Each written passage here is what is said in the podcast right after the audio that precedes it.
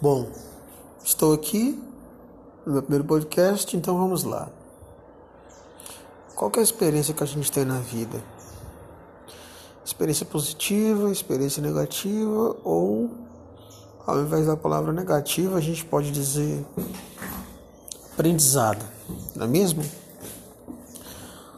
O meu intuito é mostrar que às vezes somos tão prepotentes, tão ingratos na nossa situação devido a problemas.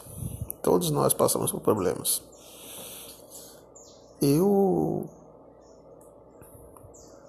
na cidade onde eu nasci, né, Brasília, eu vim de uma criação onde não tive contato, não sabia como é que era ter primos, ter tios, tias, enfim. A minha família nada mais era do que os meus irmãos, minha mãe e meu padrasto. E era algo que a gente já estava acostumado.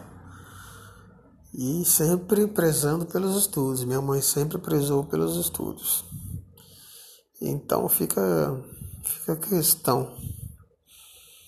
É, a mãe, o pai, é muito responsável pela formação do caráter dos filhos.